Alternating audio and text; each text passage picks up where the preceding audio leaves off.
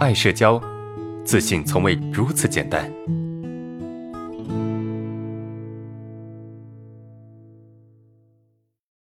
好，我们先看第一个问题。啊，老师好，今天又出现症状了，好崩溃。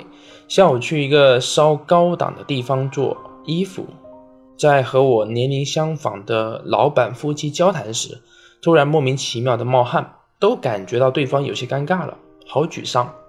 现在这种冒汗的现象已经程度不同的出现多次了，明明感觉自己的社恐好多了，可怎么还是出现那么痛苦崩溃的现象？淡定从容怎么就那么难？希望得到老师的帮助。这是第一个问题啊。呃，明明觉得自己的社恐已经好了很多，但是为什么在某些场合你还是会出现这种问题呢？其实这是一个非常呃正常的。反复，呃，我们说反复，不要把反复觉得是一种非常糟糕的事情啊。就是症状在没有完全好之前，它总会出现一些让你匪夷所思的现象。那什么匪夷所思的现象？就是你觉得明明可以解决这个问题的，明明可以 hold 住这些社交场合的，但是你却发现你做不到了，你做不好了，你会有这种很奇怪的。会发生很多很很奇怪、你意想不到的事情。比如说，你觉得今天状态特别好啊，应该能够去应付你认为的很多的社交情况。但是呢，当你去社交的时候，却发现自己根本就应付不了，也做不好。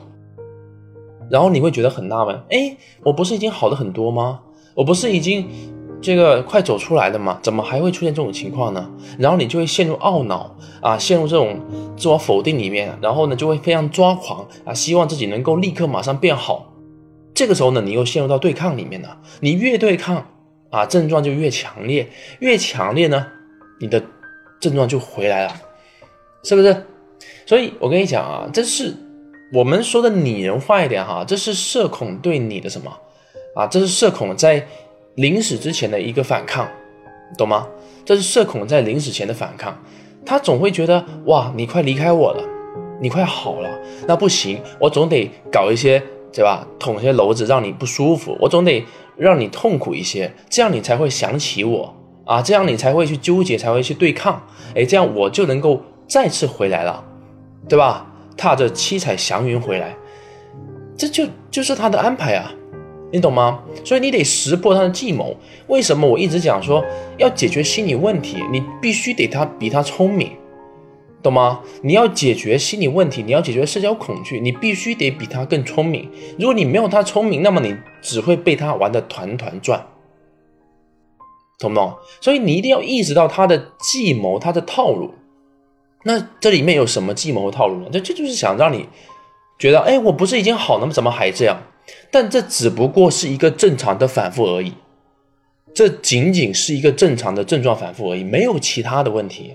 你只需要去接受哦，OK，这很正常，对吧？它只是一个正常反复，反正我不管自己好多少啊，不管自己是不是好了，没关系，反正该接纳我依然接纳，该干嘛我依然干嘛，这样就可以了。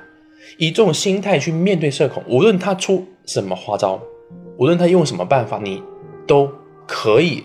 啊，可以获得主动权，明白吗？OK，好，这是我们的第一个问题。